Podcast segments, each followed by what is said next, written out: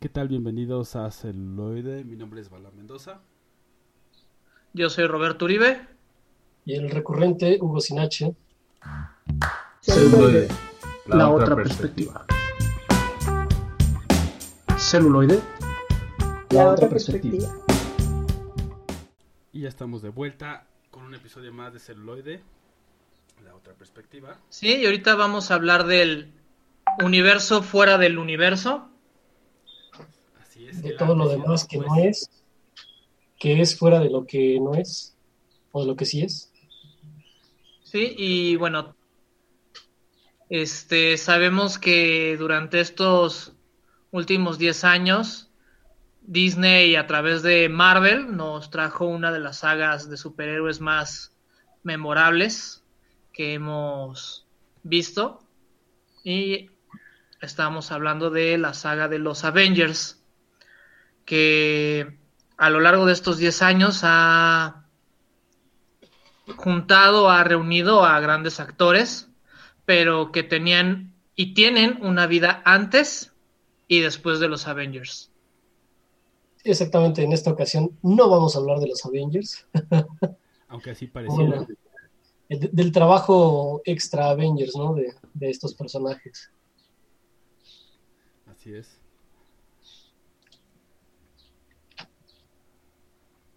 Sobre todo por Y- el, sobre todo por el tema de, de que to- o sea, muchos de ellos tienen mucha carrera, ¿no? Sí, exactamente. O sea, yo creo que en ese sentido, en ese sentido, Disney eh, pe- le pega a ganar y ya sea por por producción o por actor, que también está, eso es, es, es legal. O sea, tú vas a veces al cine por ver a tal actor. O vas por la historia, o vas por el director. Sí, pero también de repente No. esas figuras llaman mucho la atención, ¿no? Sí, sí, sí, y es un gancho, ¿no? O sea, ¿qué, ¿qué serían las películas de Misión Imposible sin Tom Cruise? O sea, prácticamente uno va a ver a Tom Cruise, no una película de Misión Imposible. Sí, de hecho es, por ejemplo, eh, lo que sucede actualmente con las, pues al menos con las dos películas que salieron de Creed, ¿no? Eh, vas a Ajá. verlas porque sale eh, Sylvester Stallone, no necesariamente siquiera por la historia, ¿no? Sino por, eh, en este caso, el personaje secundario, que es, eh, es que sigue siendo Rocky, pero, pero bueno, vas a ver a Pero ya en otra etapa, ya en una etapa Añeja. crepuscular. Sí. Pero bueno, basta de chorizo, vamos con la maciza. Y yo, la actriz que elegí de Avengers es este, Natalie Portman. Ella eh, protagonizó Thor 1 y Thor 2. También iba a protagonizar Thor 3, pero ahí tuvo un pleito con, con Disney. Después Disney amablemente en Endgame, gracias a 50 millones de dólares por menos de un minuto en pantalla, arregló la situación y le dio un protagónico que va a ser este, Thor Love and Thunder, donde le van a dar a Natalie Portman un papel más trascendental. Pero antes de todo esto, ella empezó con una película que se llama The Professional, donde interpreta a una niña llamada Matilda, la cual se ve envuelta y rescatada por un asesino a sueldo. Película muy criticada también en su época por esta situación de, de que era una menor de edad y este, hay ciertas escenas donde se idealiza y se sexualiza a la, a la misma actriz. De hecho, ella tuvo muchos problemas con sus papás para que la dejaran hacer esta película, pero al fin y al cabo se hizo berrinche, literalmente ella lo cuenta de esa manera, y se logró, y en lo personal yo creo que es una gran película. Que está dirigida Sí, por Besson, ¿no? Sí, Lupe Son, que también es conocido por el quinto elemento, y creo que también hizo Nikita. Así es. Nikita. Sí, que es bastante extraño vaya, es, es un poco extraño, ¿no? Pensar en, esta situación que mencionas, Borre, de Natalie Portman, en la cual, eh, pues ella incluso hizo berrinche, ¿no? Para estar dentro de esta película y que incluso yo creo que el, el guion, pues obviamente se mencionaba, ¿no? Esta sexualización de, de, del personaje, ¿no? Y que después de esta película, eh, la misma Natalie Portman es como muy cuidadosa en elegir eh, personajes que no tengan que ver con, este, con desnudos, con sexualización, con, este, con ese tipo de, de temáticas, ¿no? Es, es, bastante peculiar el, el pensar en, en, en, ello.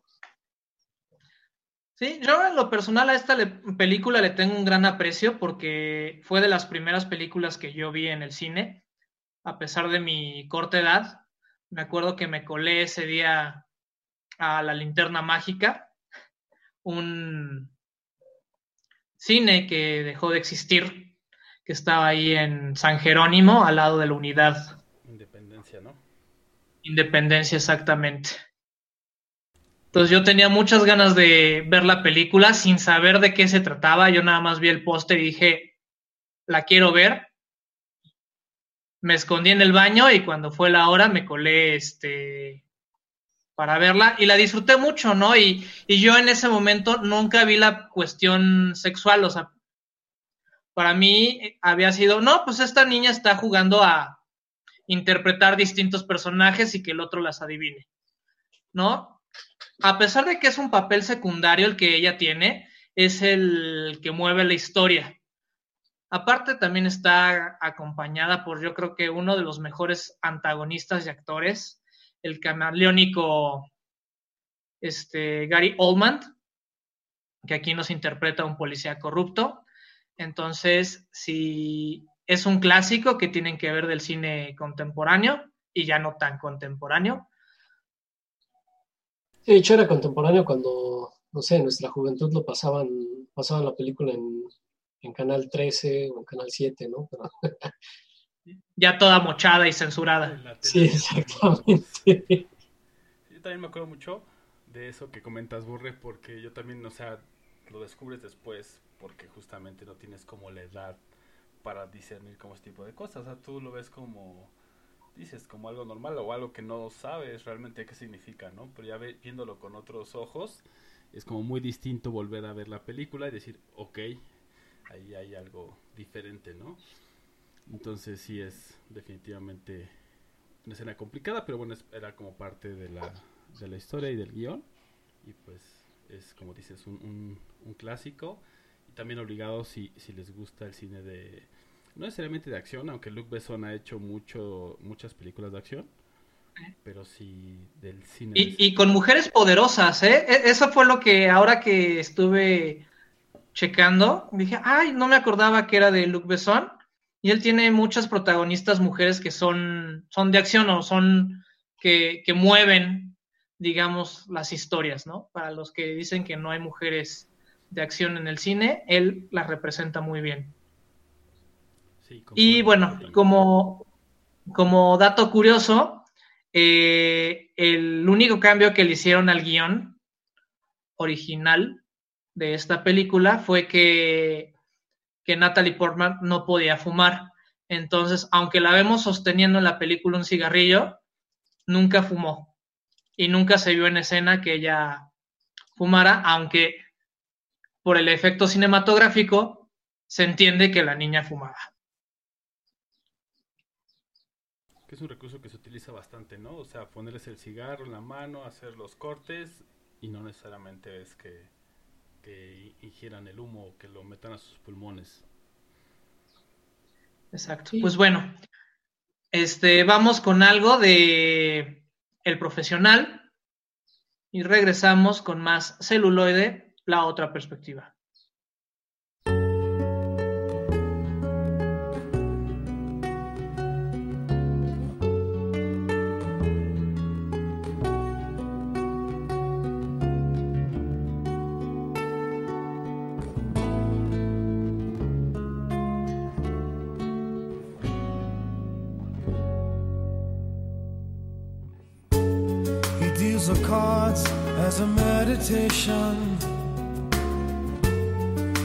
He plays never suspect. He doesn't play for the money he wins.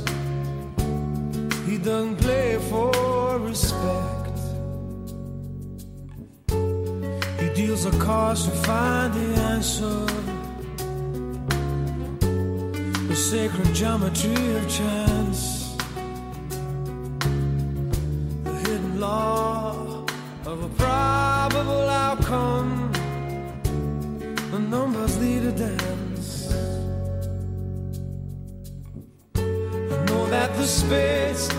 Swords of a soldier.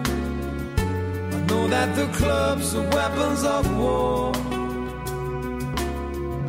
I know that diamonds need money for this art, but that's not the shape of my heart.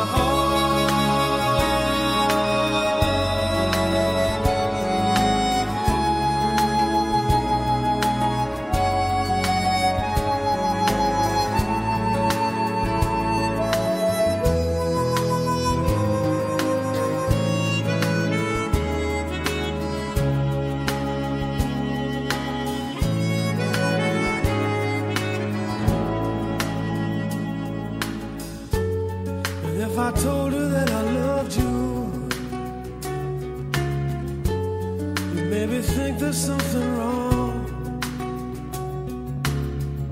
I'm not a man, but too many faces. The mask I wear is one.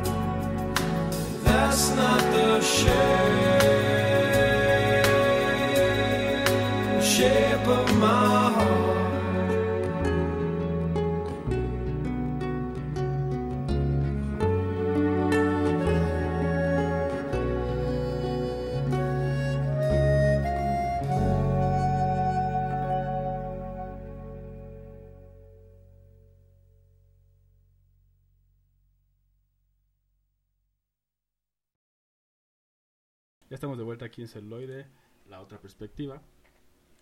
Hablando acerca del elenco de Avengers, aunque no necesariamente de Avengers, sino su antes y su después.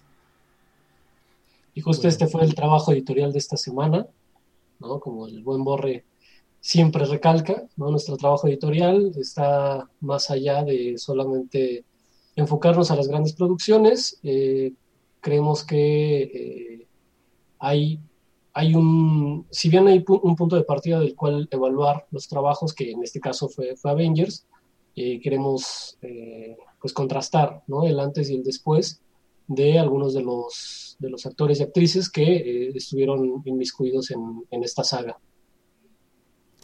Así es, y bueno, es mi turno. Y yo, por mi parte, elegí a Paul Bettany, quien interpreta a Jarvis, la voz de Jarvis al principio en Iron Man, y después, obviamente, a Visión. Y bueno, él es un actor que también tiene por ahí bastante carrera. De hecho, como diferentes roles, de repente igual como dices, contrastantes. Eh, el que les voy a hablar se llama Gangster Number One y es con es la película con la que gato, con la que ganó, perdón, notoriedad. Entonces, bastante interesante porque también sale por ahí Malcolm McDowell, que es quien interpretara al personaje de Naranja Mecánica. Entonces, él es el gángster y bueno, está como recordando una época pasada y en la época pasada Paul Bettany es este mismo gángster.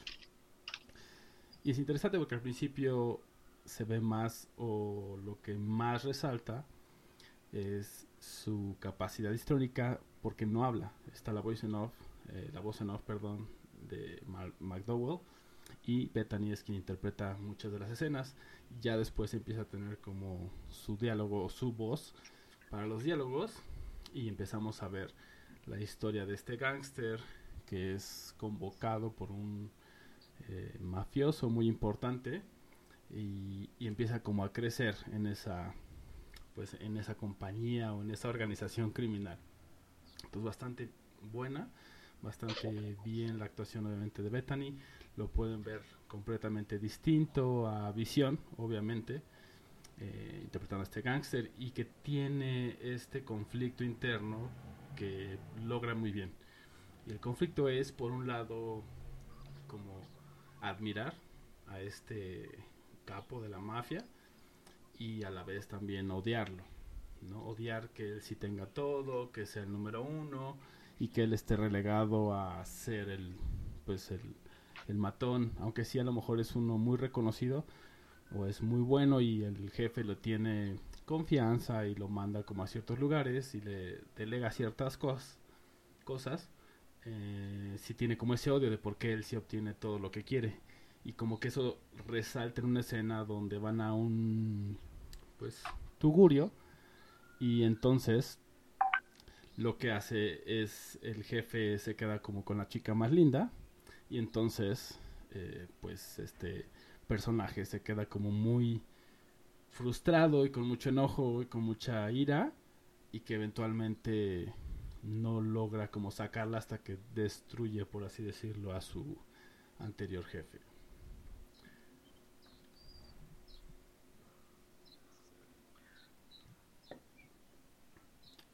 por ahí también tiene algunas actuaciones interesantes. Eh, yo cuando vi, hay una escena donde llega como el otro mafioso importante y está pues Paul Bettany y el, capo, ¿no? Llega el otro capo y su mismo, bueno, no su mismo, sino su contraparte de Bettany, que sería otro matón, y es interpretado por este Andrew Lincoln, que pueden ubicar por Rick Grimes en The Walking Dead. Entonces bastante interesante que salga ahí, aunque es un papel más bien secundario o de soporte. Entonces verlo por ahí se me hizo bastante curioso y estuvo bastante padre, ¿no? Que también estuviera por ahí él. Y bueno, yo creo que también cabe destacar de que este Paul Bettany también es actor de teatro, o sea, él realmente se formó este, sobre las tablas, entonces su escuela es es distinta, o sea, no fue directamente al cine, sino él sale, digamos, de la cuestión teatral. Es algo que sucede con varios eh, actores y actrices, ¿no? En el caso, por ejemplo, de este Hugh Jackman, pues sucedió algo, algo similar, ¿no?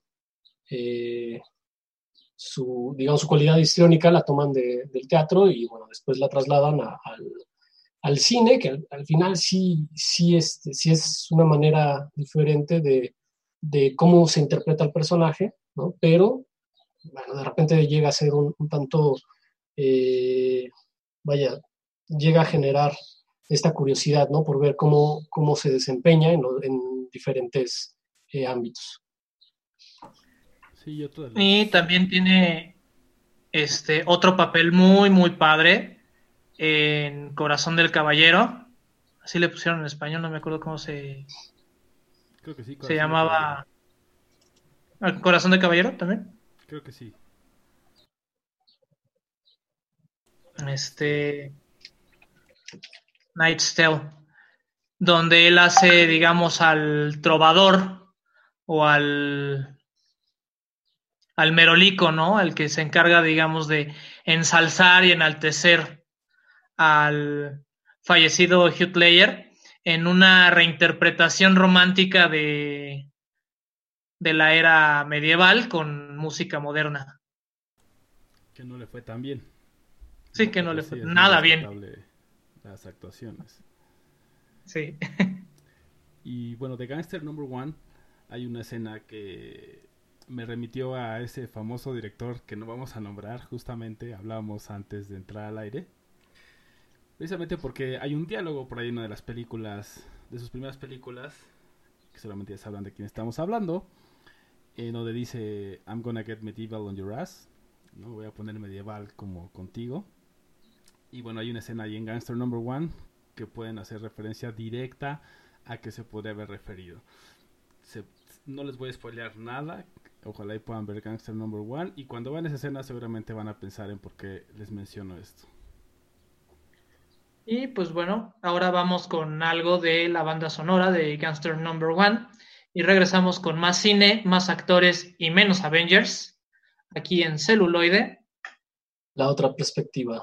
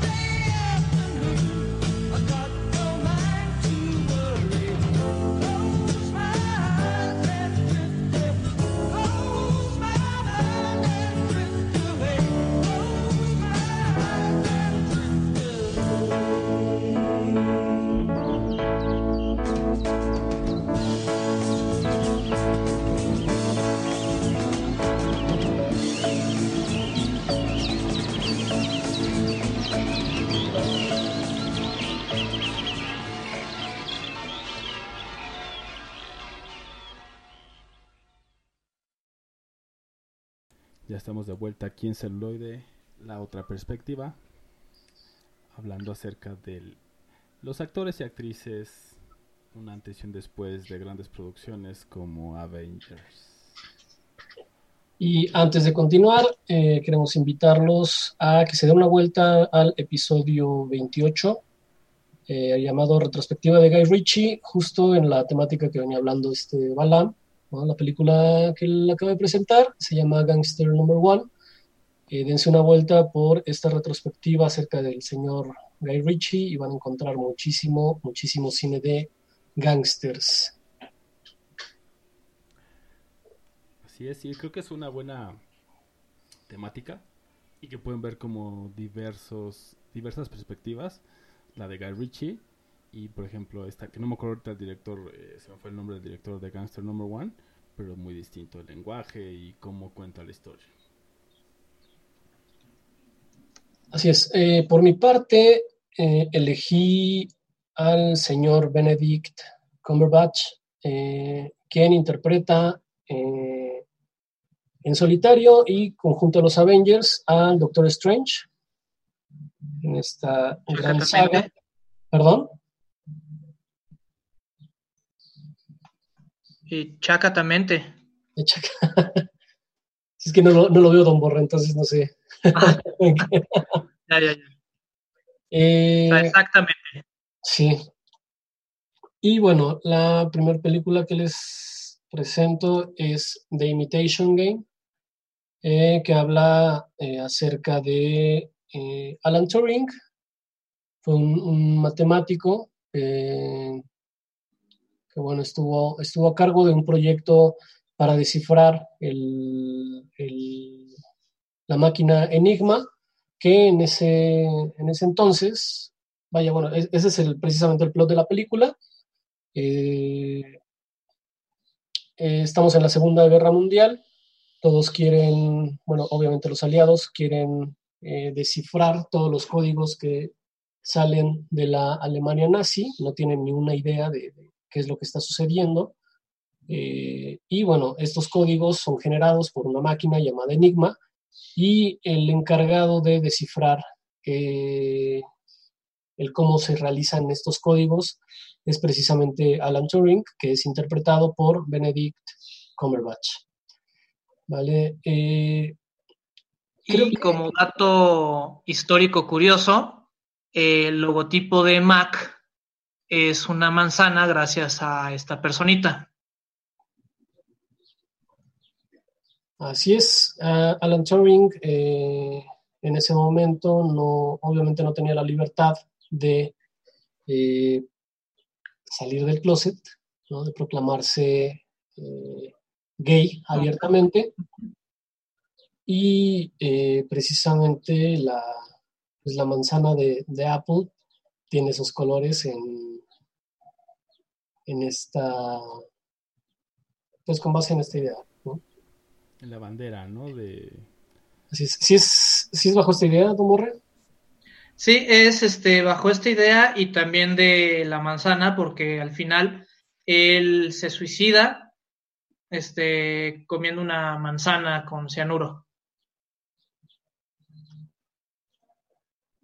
Y bueno, eh, cabe mencionar que los, los aportes de Alan Turing a la, a la ciencia, eh, de hecho, es eh, al final de la película, justamente está como el, el- el epílogo. El aporte al epílogo. Sí, o sea, el, el epílogo básicamente menciona que gracias a, a Alan Turing eh, conocemos lo que actualmente son las llamadas máquinas de Alan Turing, que son las computadoras.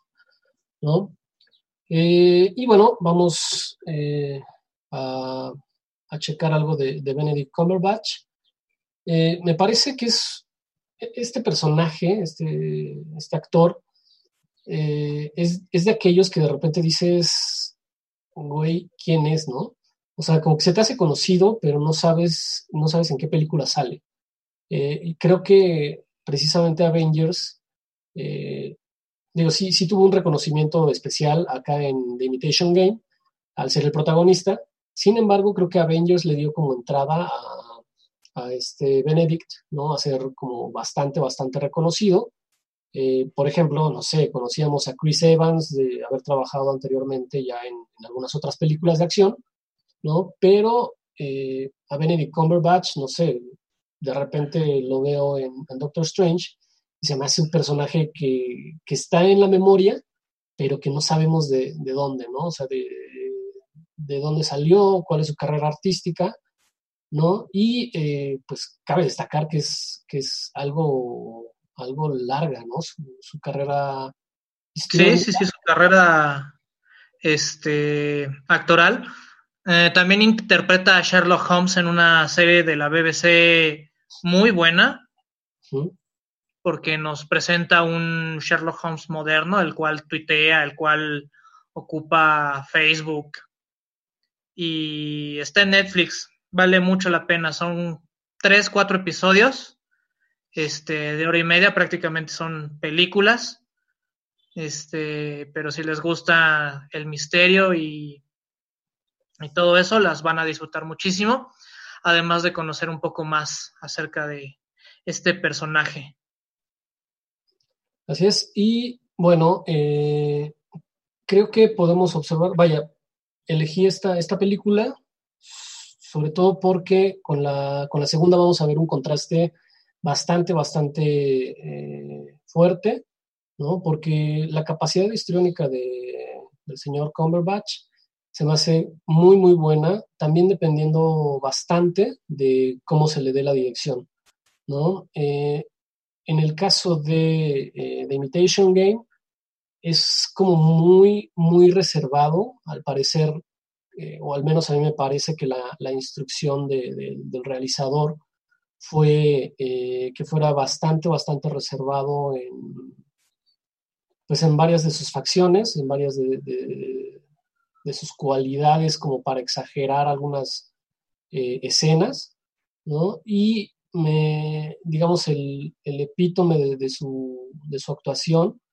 para mí llega al final de la película, ¿no? En la, en la escena, digo, no se las voy a contar, sin embargo, ustedes la, la podrán checar en su momento, eh, la escena en la que pues ya está totalmente en su casa, lo visita eh, quien fue su ex prometida, y bueno, ahí se conjunta tanto su calidad eh, actoral, se conjunta bastante el maquillaje, ¿no? O sea, ahí me parece que el maquillaje es el que de repente le da como toda la fuerza al personaje que está interpretando y sobre todo también la, pues el, el, el diseño de producción que tiene alrededor, ¿no? O sea, también el tener a, el, personaje de soporte que en este caso se lo está dando Kira Knightley, pues hace que, que ese personaje de, de Alan Turing, ¿no? Nos dé como,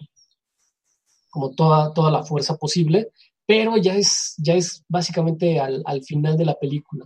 Creo que es donde se logra totalmente el ver a un, a un Alan Turing eh, totalmente realizado, ¿no? Cosa que no pasa durante toda la película, aunque, mm, reitero, me parece que fue como una indicación eh, por parte del director y que obviamente pues es, esa es la, la visión que, que este tiene, ¿no? Y que nos quiere ofrecer pues en esta película de Imitation Game. Eh, si quieren como formar un poquito más de criterio, pues eh, les recomiendo que, que se metan como a la historia de Alan Turing eh, y sepan un poquito más acerca de, de- de esa perspectiva, ¿no? Que, que viene siendo más como la perspectiva histórica. Y que también es, eh, bueno, Alan Turing es considerado el padre de la criptografía precisamente por eso, de la criptografía, perdón, criptografía moderna, porque obviamente ya existían formas de cifrar datos y tener mensajes ocultos desde la época de los eh, romanos, desde César, desde Julio César. Entonces, Turing es quien hace justamente o propone todas estas reglas, que bueno, no se las voy a decir porque es un programa de cine, pero vaya, es, es una vida interesante por todo esto, Sí. porque al final ayuda a ganar la guerra, justamente por tener esta mente brillante, literalmente, y, y cómo lo castiga la sociedad, el ejército y todo esto por sus preferencias sexuales. Y después, muchos años después, hacen justamente la famosa disculpa pública y todo esto de pues sí nos equivocamos al haberlo discriminado, al haber hecho todo esto. Entonces es como muy muy interesante la vida de este personaje. Por cierto, también eh, ahí compararía bastante, y ahorita me diste, bueno, le diste al traste, hola. El- esta película respeta básicamente la, la fórmula de, cine, ¿no? Eh, me pareció, digo, salvo cambiar los nombres de, lo- de los personajes y salvo cambiar algunos datos históricos, básicamente es lo mismo que, sucede con, eh, en la película de Mente Brillante, ¿no? Eh, un genio, ¿no? Que se haya como atormentado por ciertas circunstancias, ¿no? Y el, vaya, que en, el caso de Mente Brillante es, es la esquizofrenia, y en este caso, pues es este el, el militar que no, no deja eh, actuar eh, de manera muy libre a, Alan, ¿no? Sí, creo que es buena comparativa. Y sí, justamente, y, y ambos son matemáticos, ¿no? O sea, justamente en una mente brillante eh, también es un matemático, ¿no? Entonces sí, bastante interesante. Y es también, digamos, nos pone a reflexionar en esa cuestión de cómo rechazamos lo que se sale de la norma, ¿no? De esa, digamos, como normalidad consensuada cuando llega alguien que, a pesar de que nos puede traer muchos aportes, lo, lo llegamos a rechazar porque no es como, como uno. Sí, justamente lo que, lo que sucedió con Alan Turing, ¿no? O sea, si, si te vas a la, o sea, hacer una encuesta actualmente, en la actualidad, ¿no? Tú preguntas quién fue Alan Turing y nadie, nadie te sabe decir, ¿no? O sea, te saben decir quién es Winston Churchill, eh, quién es Adolf Hitler, o sea, personajes como, digamos, fuertes, entre, entre comillas, ¿no? Pero justamente el nombre de Alan Turing fue, eh, pues, borrado de la historia solamente por, por la condición de, de, pues, de sus preferencias sexuales, ¿no? Que ese es algo, algo muy, muy raro. Que parece entonces no eran como decía Borre, o sea, no era la norma, ahora ya es distinto, pero en ese entonces no era la norma y por eso fue que, pues fue de alguna manera castigado, ¿no? Y pues bueno, nosotros cumpliendo la norma, vamos a escuchar algo del soundtrack de Imitation Game y regresamos con más celuloide, La otra, la otra perspectiva.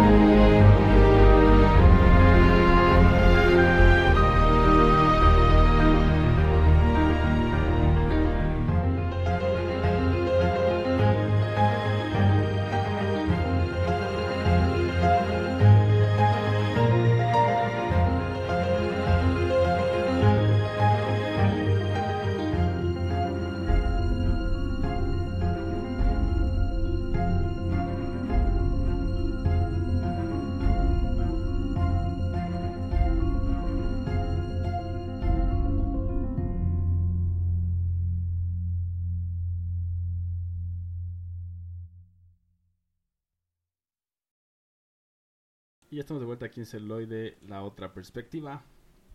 Hablando Les recordamos que nos pueden encontrar en contacto arroba celuloide punto live. Eso, ya, ya te lo aprendiste ahora sí al dedillo. Sí, además de después de la emisión en vivo aquí en Speaker, después nos pueden encontrar en su reproductora de podcast favorita, ya sea Spotify, Apple Podcast o Google Podcast, La que iVoox quieran. o otras. iVoox. Ajá. También tenemos Facebook e Instagram para que nos sigan y comenten. Así es, celoide re. eh, ahí estamos. eh, no tiene mucho que lo acabamos de subir algunas cosas. Y bueno, ahí vamos a estar subiendo más, más sobre celuloide. Y bueno, vamos a hablar ahora de otra película de Po- eh, Paul Bettany. Eh, hay una que salió justamente en enero en el festival de Sundance y pues obviamente estaba buscando por ahí la difusión. Y bueno ya descubrí que la compró los derechos Amazon entonces seguramente va a estar saliendo en Prime pero todavía no está. Se llama Uncle Frank se las quería mencionar porque se escucha bastante bien la trama por ahí pueden buscar algo de ella incluso las críticas que ha tenido de Sundance bastante positivas mientras tanto eh, Paul Bettany, bueno, hizo como varias cosas, salió por ahí en varios roles, pues secundarios, no, no en el título principal como Gangster Number One, y bueno, de las que les voy a hablar es Mordecai, y justamente comparte el set con este Johnny Depp, ¿no? Sí, justo, Johnny Depp. Este actor que creo que a muchas personas les gusta y a otras muchas tampoco no les gusta. Entonces está como muy dividido su audiencia. Y en esta película es, digamos, fácil de ver. Es un poco como entretenimiento solamente acerca de un personaje muy peculiar que dilia- eh, lidia, perdón, con arte, ¿no? O sea, de repente roba, de repente subasta, hace como mucho, pues, cosas raras con el arte. Y por ahí Es un corredor de arte, ¿no? Podría decirse, pero Sí, corruptón y gracioso. y gracioso, exacto. Y justamente Paul Bettany interpreta a su chofer, que es un poco como un cato, si se acuerdan del avispón verde, pero como más chistoso, justamente porque Mordecai no es realmente tan atinado en algunas cosas, ¿no? Entonces, pues es bastante interesante ver las cosas que le pasan, ¿no? De repente le dispara al mismo Mordecai a este personaje de Paul Bettany que se llama Jock. Y pues eh, eh, bastante bien, porque puedes ver justamente qué tanto se moldea, ¿no? Paul Bettany, o sea, si lo comparas, por ejemplo, contra Vision o contra Gangster Number One, ves como Jock es ese personaje gracioso, muy resiliente y con esos principios totalmente ingleses, porque incluso aunque le dispara Mordecai, él le dice, es un placer servirle, señor, que es como mucho ese, ah, pues, cordialidad. Ese humor inglés. Sí, exacto. Y esa, pues sí, cordialidad que tienen, ¿no? Que es parte de su cultura. Entonces, muy interesante. Está chistosa, tiene bastantes momentos memorables, buenos, gracioso. Entonces, creo que Casi, hace un buen papel. casi no estuvo en taquilla, ¿verdad? O sea, esa como que no pasó. Sí, no. Pasó bastante desapercibida. No agradó tanto. Digo, al final aquí le pusieron Mordecai el maestro del engaño o algo así. Y pues creo que tampoco, o sea, no sé, como que no llamó tanto la atención desde ahí. Y pues obviamente el tráiler pues no deja ver mucho. Y creo que descubres más cuando ves la película y ya más o menos viendo de qué va. Pues Supongo que esta, va- vaya, lo que mencionas, Borre, acerca de la poca distribución que tuvo en, cines, eh, supongo que fue por el, por el boom de Johnny Depp. Que en algún momento fue utilizado para chorro de películas, Para Entonces, todo. sí, para todo. Entonces yo creo que incluso la, la industria censuró algunas de ellas, ¿no? Sí, y, bueno, como noticia de, del cine, este está preparando un rebook de Piratas del Caribe, ¿no? Nada más con, con cambio y posiblemente uno que otro cameo de, de Johnny Depp. Él lo, van, lo van a seguir explotando hasta que. Hasta que le caiga otra demanda y demuestre lo contrario, hasta que se muera. hasta que se muera. Sí, de hecho también por ahí en este trabajo, como decimos, trabajo editorial, estaba viendo más películas de Paul Bettany y justamente sale en El Turista, que también sale Johnny Depp. Entonces, hizo interesante que en estas dos, ¿no? Saliera Paul Bettany y Johnny Depp. Y en este caso... Y, a las dos les fue mal en el cine, entonces, productores, no combinen a Paul Bettany con Johnny Depp. y Sí, de hecho se final- puede, Perdón, adelante, se pueden buscar este la entrada a los a los Globos de Oro, no recuerdo en qué edición, pero una que una de las que presenta Ricky Gervais, ¿no? Y habla justamente acerca de El turista con Johnny Depp. Entonces, búsquenlo ahí en YouTube, Ricky Gervais, eh, Johnny Depp, y, Y pues ahí nos, nos, nos- nos envían qué, qué opinión les merece. su video reacción, ¿no? Así es. Entonces, sí, bueno, en, en El Turista, por ejemplo, justamente creo que Paul Bettany hace mucho mejor trabajo, a pesar de que no es el personaje principal. Y justo, pues eso, ¿no? Lo que les decía hace un rato, que tiene más maleabilidad, es mucho más flexible y puede hacer como diferentes roles, pues a veces de patiño, a veces de malo, porque por ahí también salió en una película que es bastante mala, eh, que sale Harrison Ford, es Firewall y sale Paul Bettany como el malo, entonces bastante bien su actuación, la película es bas- bastante mala, Bastante Sí. Pero vaya, es, es eso, o sea, Paul Bettany hace el mismo trabajo en todas ellas, ¿no? O sea, mantiene un nivel bastante bueno, a pesar de a lo mejor que la dirección no sea la mejor o la producción pues vaya directamente a solamente querer vender, ¿no?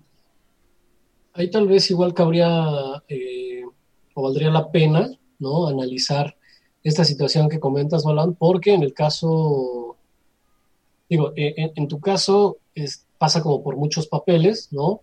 Manteniendo, digamos, la, calidad histriónica.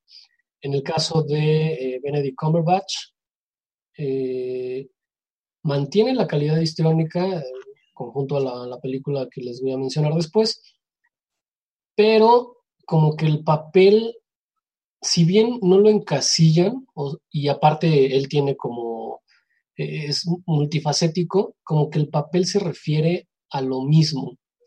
Eh, no sé, en, en The Imitation Game es un inventor. En la película que, en la siguiente película también es un inventor. Y en el caso de eh, Avengers, ¿no? Es un inventor. No, es un inventor. Eh. No, no, pero se le podría mencionar como un, un ingeniero de las, de las artes mágicas. Exactamente. O en otras palabras, un inventor. Inventor. Entonces, eh, es, es, valdría la pena analizar ese punto, ¿no? O sea, cómo, cómo se puede de repente encasillar a un actor dentro de un papel, pero en diferentes facetas del mismo papel, ¿no? En el caso de, de Bethany, entiendo que eh, puede ser, digamos, el mismo papel, pero en un caso cómico, humorístico, y en algunos casos eh, dramático, ¿no? Sí, creo que por ejemplo, justamente hablando de Johnny Depp, pues justamente vi, ¿no? El turista, vi la de Mordecai, y bueno, me acuerdo como de otras actuaciones de él, y siempre sale, o siempre hace como algo muy similar, como si no supiera algo, ¿no? Como si fuera una persona muy despistada. Y cuando ves sus entrevistas, son exactamente iguales a como actúa. Entonces, Cuando ves el turista, es básicamente igual. Sí, es que al final es justo eso, o sea, como que su actuación es esa, como si no supiera qué está pasando a su alrededor, como si fuera una persona que, vaya, tuviera como alguna deficiencia mental, literalmente, y no... O, o, que llegó por accidente, ¿no? Es así, ¿y a mí por qué me metieron aquí? Exacto, y por eso digo, no, no es una ofensa hacia él, sino así es como se comporta en las entrevistas, y así se ve de repente en muchos de sus personajes, justamente Piratas del Caribe, si se acuerdan también, entonces, creo que por ejemplo con Bethany hay como más características y no es tan fácil como encasillarlo. Y pues bueno, ahora vamos con algo de Mordecai, y regresamos con más celuloide, con más cine, aquí la otra perspectiva.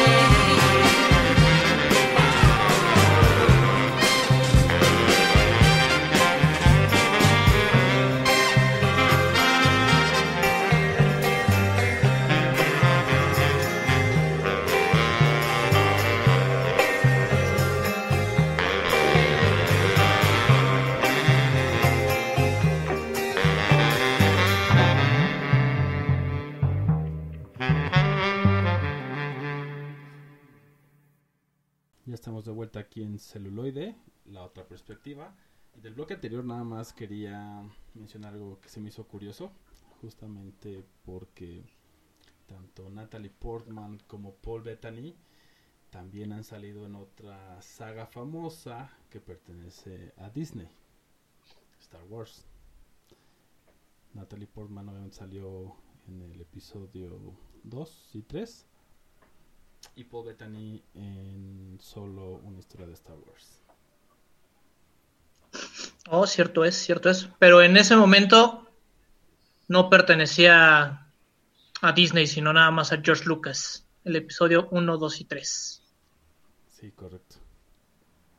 Pero bueno, ahora Hola. ya todo es de Disney. Sí, ahora todo es de Disney excepto celuloide, Pronto. resistiendo resistiendo desde la trinchera. Por favor, Disney, cómpranos. O en su defecto, que nuestros escuchas ahí aporten ¿no? a las acciones que tenemos en el mercado para que no los corrompa Disney. Ajá. Y bueno, también del bloque anterior, eh, pues ahora hay mucha expectativa con la nueva serie dentro del mundo de los Avengers, que es WandaVision.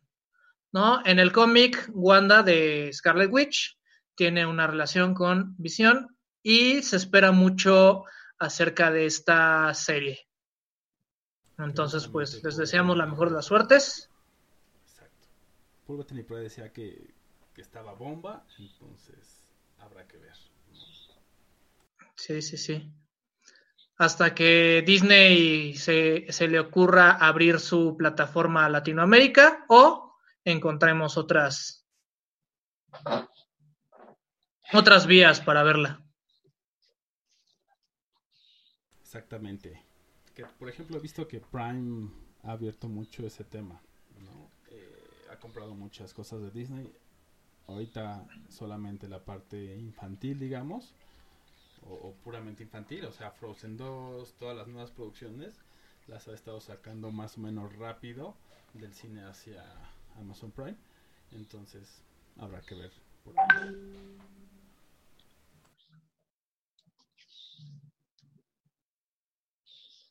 Sí, y pues bueno, ahora avanzamos un,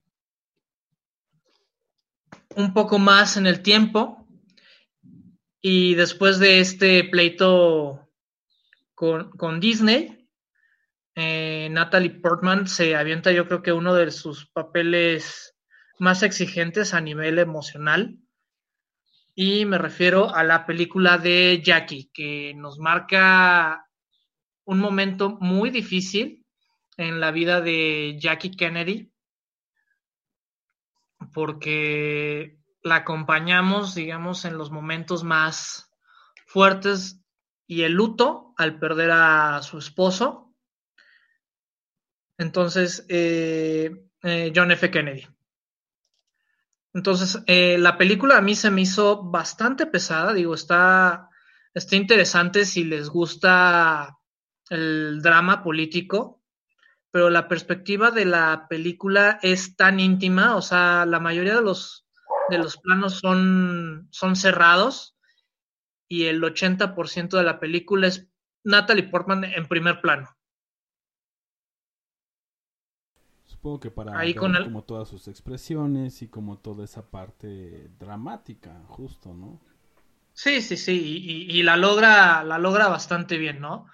Y entonces vemos cómo es que tiene todos estos conflictos con el hermano de John, este, cómo la vida política de Estados Unidos está sufriendo un cambio muy, muy fuerte y bueno, las otras pérdidas que, que tuvo Jackie a lo largo de su, de su vida, pero enfocados en estos días, digamos, de luto, de cómo, cómo es su transición para dejar la Casa Blanca, puesto que tenía una posición de poder y a raíz de la muerte del esposo, este, Pues ya no. lo pierde todo prácticamente. Que debe ser más complicado, por ejemplo, para los Estados Unidos. O sea, para gente de Estados Unidos, porque obviamente tienen, pues es parte de su política y es un personaje, pues que tuvo mucha relevancia y mucha importancia, ¿no?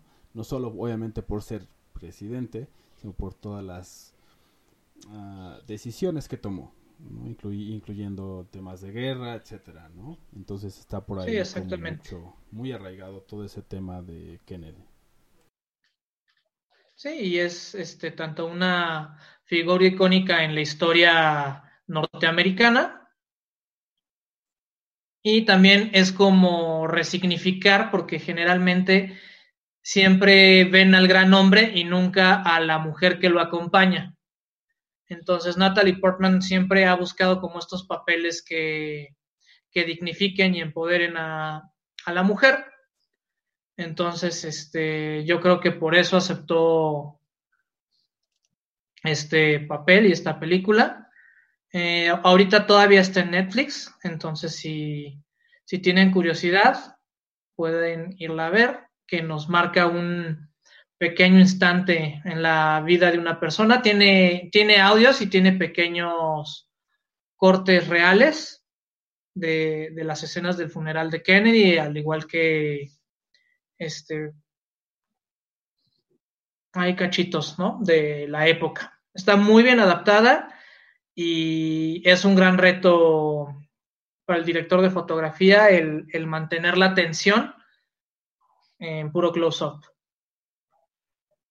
Sí, que volviendo al tema de, de Disney ¿no? y de, de Star Wars, bueno, en realidad no es, no es de Disney, sino de Star Wars, eh, y haciendo mención de algunos capítulos eh, anteriores, en los que hemos hablado acerca de ello, cuestiones técnicas acerca de, del cine. Por ejemplo, el cine de acción se basa mucho en, en tomas muy abiertas, lo pueden ver en, no sé, en tipo John Wick, eh, en este tipo de películas, incluyendo el episodio 1, 2 y 3 en que sale Natalie Portman. La van a poder ver en eh, tomas bastante, bastante abiertas, ¿no? Para, pues, para que el director nos ponga en contexto de qué es lo que está sucediendo, pero precisamente porque es una película de acción. En este caso, la, la película de Jackie, eh, pues tiene como, como planos mucho más cerrados, pues porque se mete más a la, situación dramática, ¿no? Y justamente a, proveer de, este, de estas sensaciones y de estas expresiones a los espectadores. Y bueno, ahora vamos con algo de Jackie y regresamos con la última película y nuestras recomendaciones para la semana.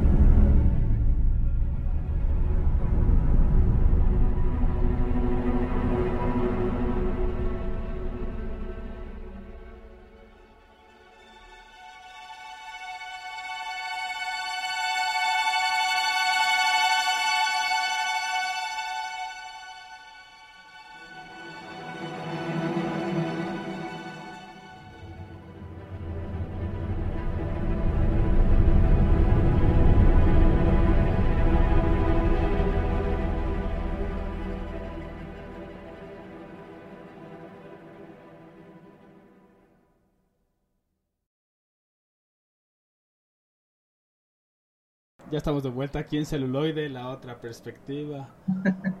hablando acerca de diversos actores y actrices y de no los Avengers. Sí, exactamente. Y bueno, eh, para terminar, continuamos con eh, algo más del, del vasto trabajo de Benedict Cumberbatch. Y esta película que les menciono se llama The Current War o eh, en español le pusieron Una guerra brillante. Es una película que nos, nos muestra la, la batalla que hubo, eh, digamos, en Estados Unidos por conseguir eh, el mayor mercado para electrificar Estados Unidos. ¿no? Que esta guerra históricamente la, digamos, la mantienen Tomás Alba Edison y el señor Westinghouse, cada uno con, con sus ayudantes. eh, y bueno, en este caso, Benedict Cumberbatch eh, nos interpreta a un joven Alba Edison. Y bueno, solamente les, les comentaba, ¿no? Hay que, hay que contrastar un poco el, el trabajo de, de estos personajes de Avengers, si no necesariamente antes y después de Avengers, se puede hacer eh, este trabajo de, de contraste o de crítica, se puede hacer durante pues todo el trabajo, eh, digamos, no solamente histriónico, sino a veces también de producción de estos personajes, ¿no? Se ve una clara evolución, ¿no? El personaje o Benedict tiene una muy, muy buena evolución, sin embargo, se los comentaba en la anterior película, hay veces que eh, esta, digamos, esta evolución, más, más que ser como evolución por parte del, del actor, ¿no? Viene mucho de la dirección que cada eh, realizador le dé eh, en el momento de hacer propiamente la, la película. Y bueno, acá en eh, The Current War vemos que el, el realizador, déjenme buscarlo, el, el realizador se llama Alfonso Gómez Rejón y ha hecho muchísimo, muchísimo trabajo de televisión.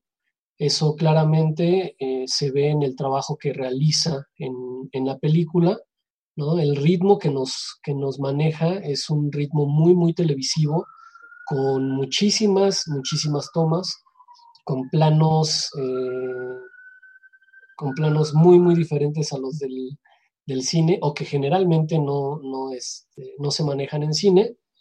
Y bueno, esto también afecta el trabajo de, de los actores, ¿no? Y el cómo se menciona y el cómo se postran frente a escena, pues los personajes.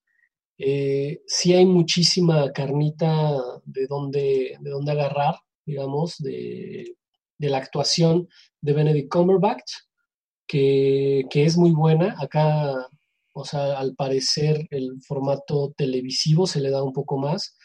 Eh, y justamente traigo a colación lo que mencionaba Borre, ¿no? acerca de la, la serie de, de, Sherlock Holmes.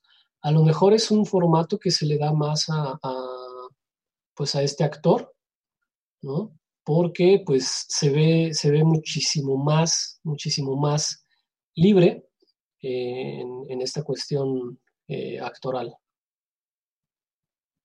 Y bueno, también este cabe mencionar que aquí comparte créditos con Tom Holland, que en el universo cinematográfico es el actual Spider-Man.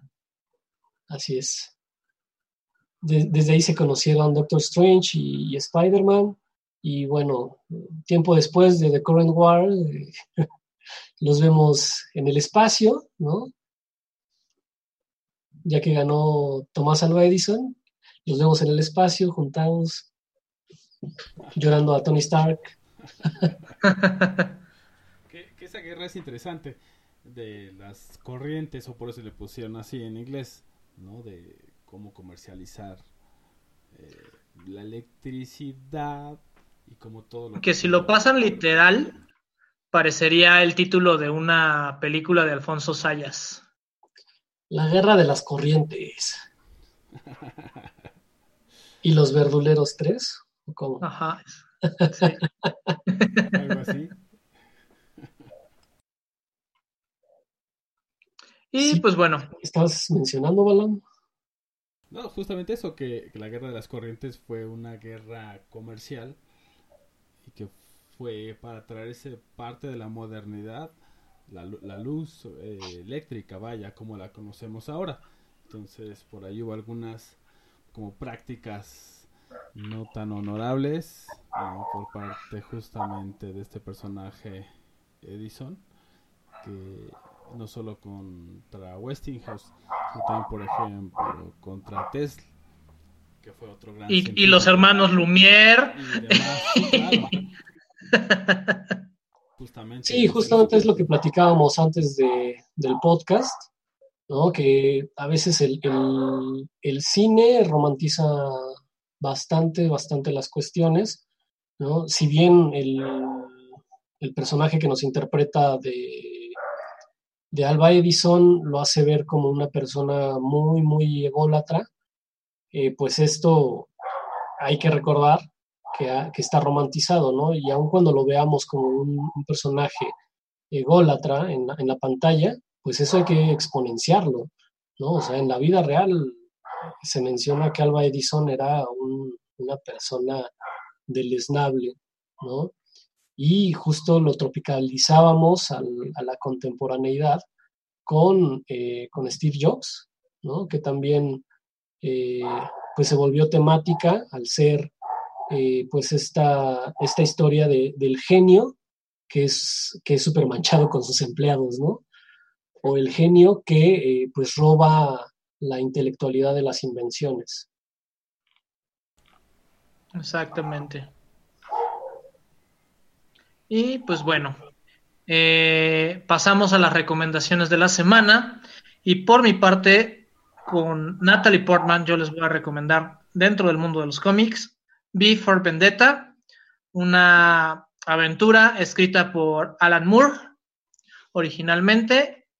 Y aquí vemos como una mujer es liberada y empoderada gracias a este personaje mítico de la cultura británica que se celebra el 5 de noviembre, donde el plan original decía que él solo iba a hacer todo el todo el atentado, mientras que el grupo con el que él pertenecía nada más estaba observando.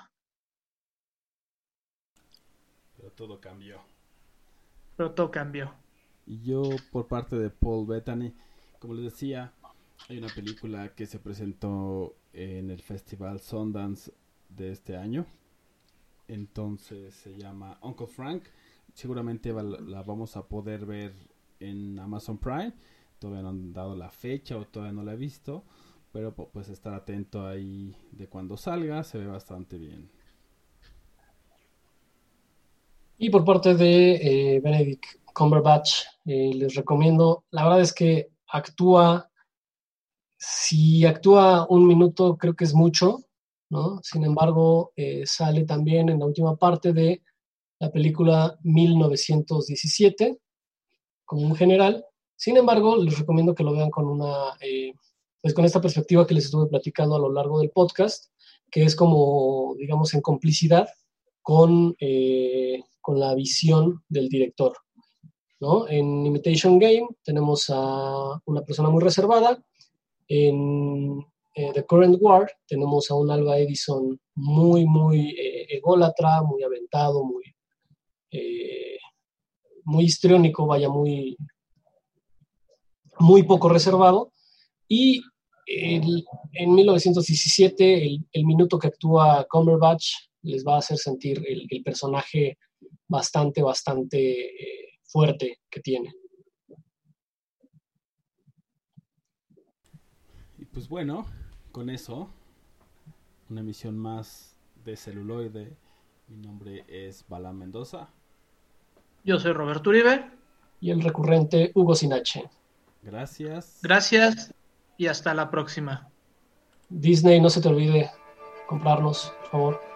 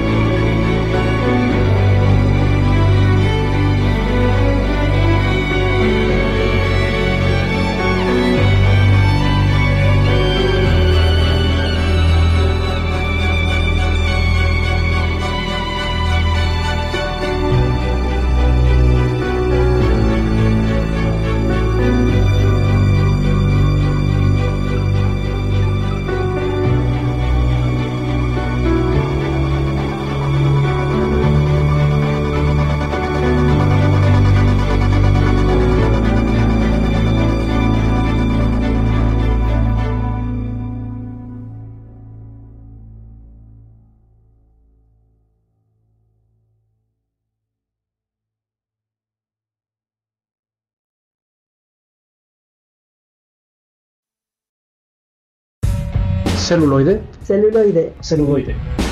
La otra, la otra, La otra La otra perspectiva.